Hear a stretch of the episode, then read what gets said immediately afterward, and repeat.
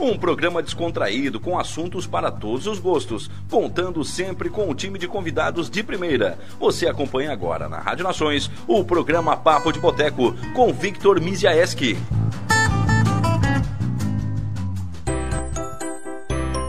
Venha correndo para as lojas Adelino e confira as melhores ofertas em até 24 vezes com entrada para 10 de novembro. Ofertas imperdíveis em até 24 vezes e entrada só para 10 de novembro. E não esqueça, aqui nas lojas Adelino a entrega e a montagem são gratuitas. Não perca esta super condição e este prazo especial. Lojas Adelino, apaixonada pelo cliente. MD Studio, sua gravação na melhor forma. No MD Studio você conta com gravação de comerciais, edição de áudios e criação de logotipos para empresas, bandas, artistas e demais segmentos. Telefone 99176 1380. Siga no Instagram, arroba MD Studio Criciúma. A vida profissional nos traz novos desafios a cada dia. Avance na sua carreira com a pós da Unesc. Mais de 50 opções de cursos com conceito máximo no MEC. Desenvolva suas habilidades, aumente seu network, participe de aulas dinâmicas com professores de alto nível e potencialize sua atuação profissional. Faça pós-graduação Unesc, onde o futuro profissional é feito de propósito. Chama no WhatsApp 99915 0433. Esse é o André. Ele tem uma loja física de eletrônicos. Com a pandemia, teve que reduzir o seu atendimento e precisou buscar outras formas para aumentar os seus lucros. Pedro, que é amigo de André, sugeriu vender os seus produtos pela internet e indicou a Virtual Company para impulsionar o seu negócio. A Virtual criou uma loja online para André, cadastrou os produtos, fez integrações com o Google, frete e forma de pagamento para os clientes do e-commerce. Além disso, realizou anúncios online no Google Ads e no Facebook Ads para aumentar as vendas no site. Após um período de investimentos, André teve um crescimento de 120% em vendas, criando novas estratégias com a Virtual Company. E você? Que tal impulsionar o seu negócio?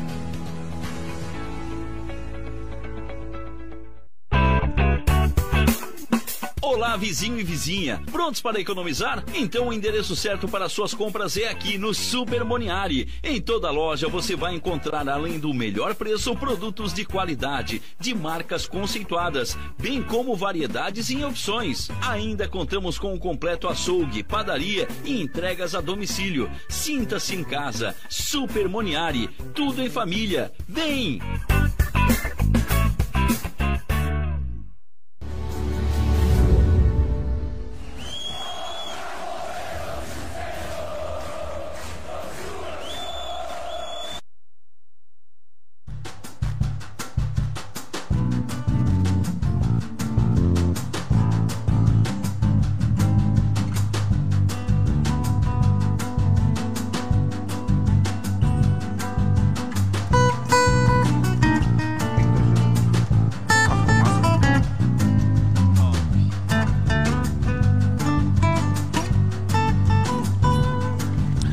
E aí, pessoal? Victor Mizeski aqui falando na estreia do nosso Papo de Boteco nos estúdios da Rádio Nações.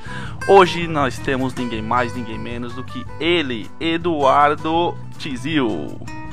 Boa noite todo mundo que está assistindo a gente na Rádio Nações. Muito obrigado, Victor, pela, pelo convite. E inclusive fiquei sabendo agora que sou estreante do teu da tua rádio, é isso? Da, do programa na rádio, que ele já tem podcast, né? Muito obrigado a todos da Rádio Nações, o Márcio, o nosso William, que está controlando tudo aqui. Obrigado pela oportunidade. Valeu!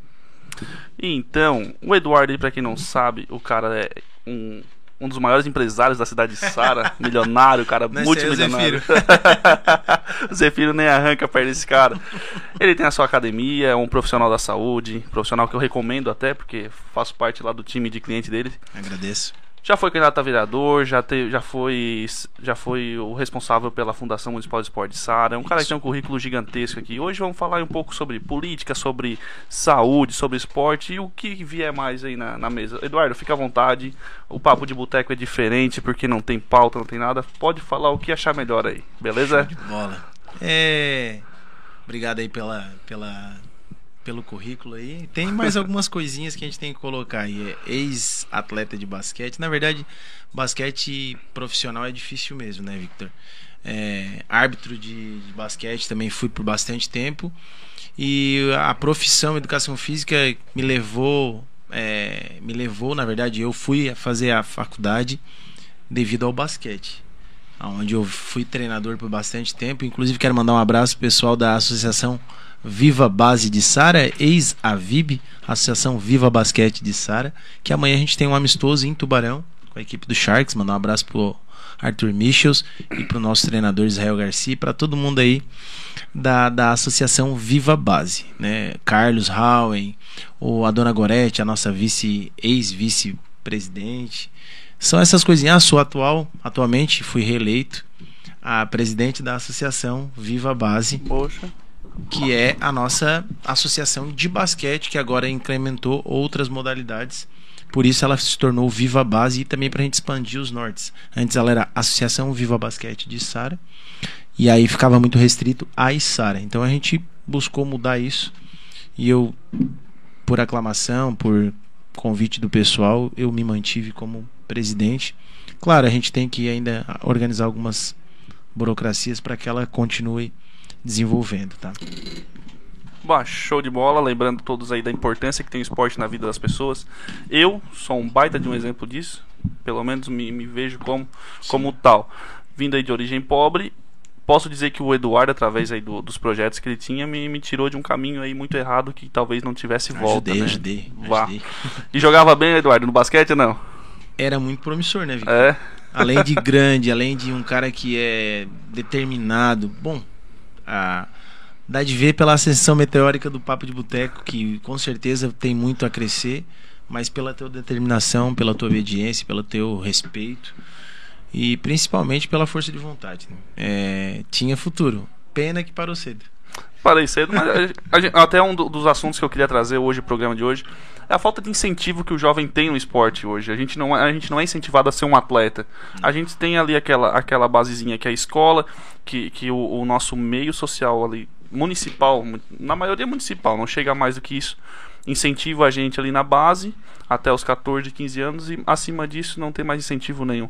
Tá aí um baita de um exemplo, nossos atletas em nível mundial que tiveram na- nas Olimpíadas agora. A gente teve, por exemplo, o cara que ficou em quarto lugar no arremesso de peso. Ele tava.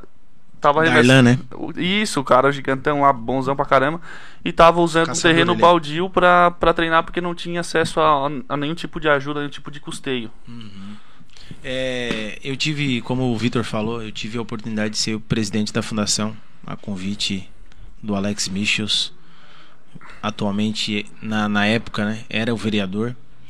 E pude ver isso de perto. Fui muito, fiquei muito feliz por poder ser o presidente da fundação. O que me levou a ser um profissional, a ter academia, foi o basquete. E coincidentemente, Vitor, 20 anos depois de eu ter pisado a primeira vez numa quadra para jogar um jogo oficial, eu voltei e me tornei o presidente da fundação. Exatamente 20 anos. Back show. Legal, né? Coincidência. Coincidência mesmo. Nossa, Deus escreve muito certo por linhas tortas. E, e Sara, falando de Sara pela questão da oportunidade, na verdade é culturalmente, né? O Brasil não vê o esporte como uma ferramenta de educação. Mais um dos motivos que me levou para a questão de ser candidato a vereador. Pelo fato de como não ter é, essa. Não, é uma ferramenta indispensável. A gente já conversou na academia falando sobre a pirâmide de Maslow. E, e ela poderia ser muito utilizada na questão da educação voltada para o esporte. Se a gente tivesse mais espaços na cidade, se, se as políticas públicas fossem voltadas para isso, com certeza o Brasil seria o quarto ou quinto país que mais ganhasse medalha nas Olimpíadas. E é isso que acontece, querendo ou não, é uma, é uma forma de guerra, né, para mostrar o que que teu país tem é as Olimpíadas. Eu fico muito indignado porque o nosso país, aí a gente vai estudando, né, dados. Nós, nós sendo 220 milhões, teve uma época ali no, durante a, a Olimpíada que a gente estava atrás de Kosovo. Kosovo tinha 1 milhão e 500 pessoas de habitantes. E nós com 220 milhões atrás dele. Eu, tipo assim, eu, tipo, não dá. Sem contar, sem contar números em economia também, né? Ah, Porque, poxa, além do de ser ali uma, uma disputa entre países, o esporte ele é, ele é um caminho, ele é um acesso que o jovem tem É, é como se fosse uma, uma saída. Ah, tem um caminho errado. Pô, bota o esporte que é de mais fácil acesso do que um- uma educação, muitas vezes. Uhum. É muito mais fácil tu ter uma academia de judô, uma academia de karatê numa comunidade do que ter uma escola.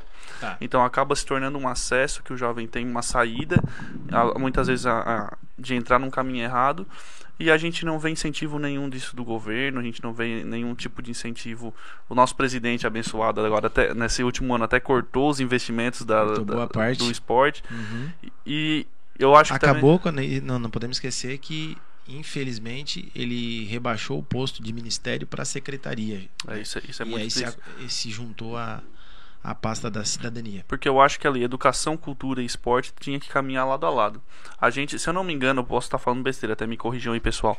Mas se eu não me engano, tem uma, tem um, uma porcentagem do, do PIB ou do, do orçamento anual, do, da lei orçamentária anual do governo federal, que Com tem que, ser, tem que ser encaminhado para a educação.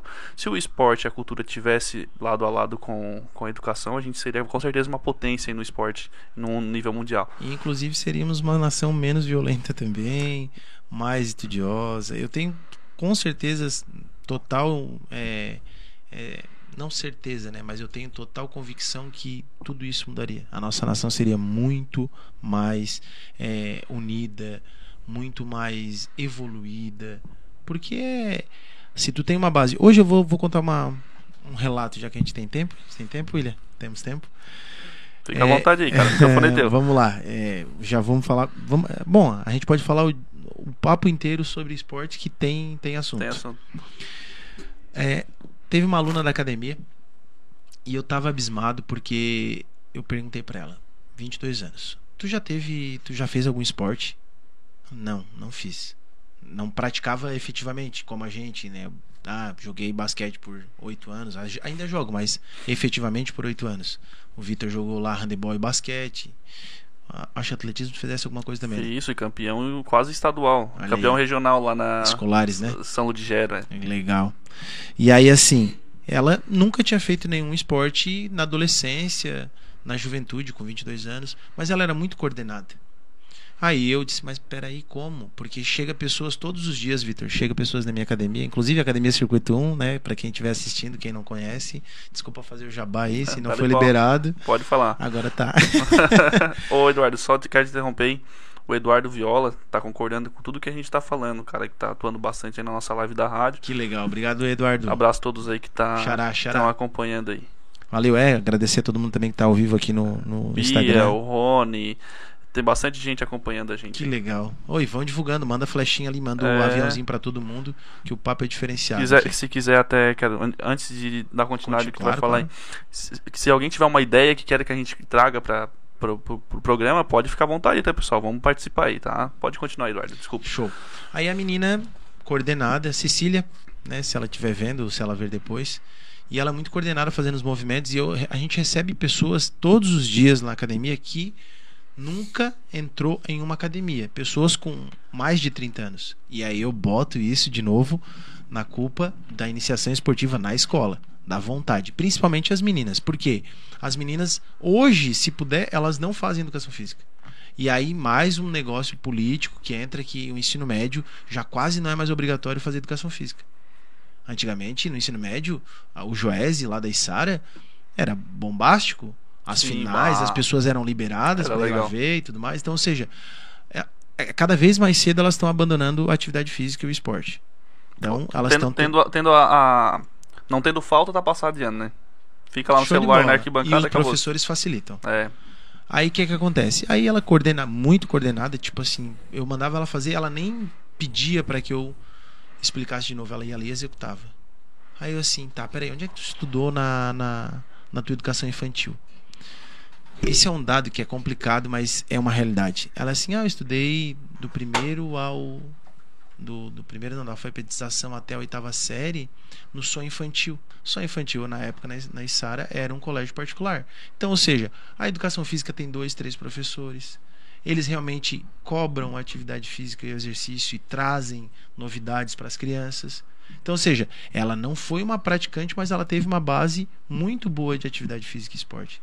E não tinha como ela dar miguel assim, ah, eu não podia dizer que não queria. Eu aprendi. Oi. Pode falar, desculpa. Não, sem contar, cara, que o, o esporte, tu lembrou do Joés e me trouxe, cara, me deu uma nostalgia, cara, Imagina. da época do Joés, Imagina. Joézinho. Mais uma coisa que a gente não tem, que muitas pessoas não vão ter, vão passar a vida não ter. Emoções. Nossa, cara, era, era muito legal.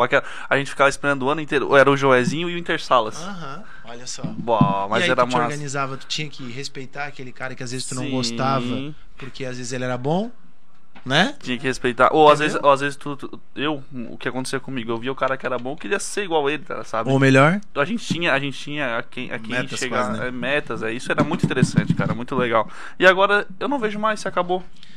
ainda assim, ó, não acabou, tá, Victor? É que tu não tá mais nesse meio, né? Tu Ah, tá mas- vivendo a vida. Eu trabalho no lado do, do modo esportivo, Ah. eu não vejo mais aquela, aquela montoeira de gente que tinha antigamente, não, cara. diminuiu porque hoje tem aumentaram. Na época como eu tava quando eu tava como presidente, a gente queria mudar, tinha uma discussão entre os professores mais antigos, mandar um abraço aí pro Ricardo, um dos professores, Ricardo, né, conhece? Imagina, Ricardo Curcio, que a gente depois, ele foi meu primeiro treinador de basquete e depois dos 20 anos ali a gente ficou colega, tanto de, de profissão, sendo árbitro de basquete. Eu até tenho uma foto no meu Instagram, é muito legal, nostalgia total, né? ele, o Flávio, uma, o turma, uma Flávio, turma legal, cara. o Marcos Duarte, que hoje é coordenador da Fundação de Esportes. E aí, esses professores mais antigos que gostavam muito de esporte, que eles eram aqueles híbridos, né? Trabalhavam handebol, basquete, futsal. Graças a eles, muitas vezes a Estara era potência na- no regional. Só não ia mais porque só tem um ginásio. Só tem uma. Poucas escolas têm quadras cobertas. E aí, as discussões que tinham lá era para que mudasse o Joés e fosse mais atrativo. Que as crianças quisessem participar mais. Só que a grade curricular hoje, ela tem 300 dias, eu não lembro ao certo, mas tem que cumprir firmemente isso. Antigamente era um pouquinho mais tranquilo, aí levava, liberava as crianças para ir ver. Então tudo isso muda essa questão de participação. E naturalmente tem hoje os jogos eletrônicos estão levando muitas crianças. Então. É legal, é legal, mas precisava ter os dois. Jogar o jogo eletrônico, mas ir pra rua, pegar o sol, correr,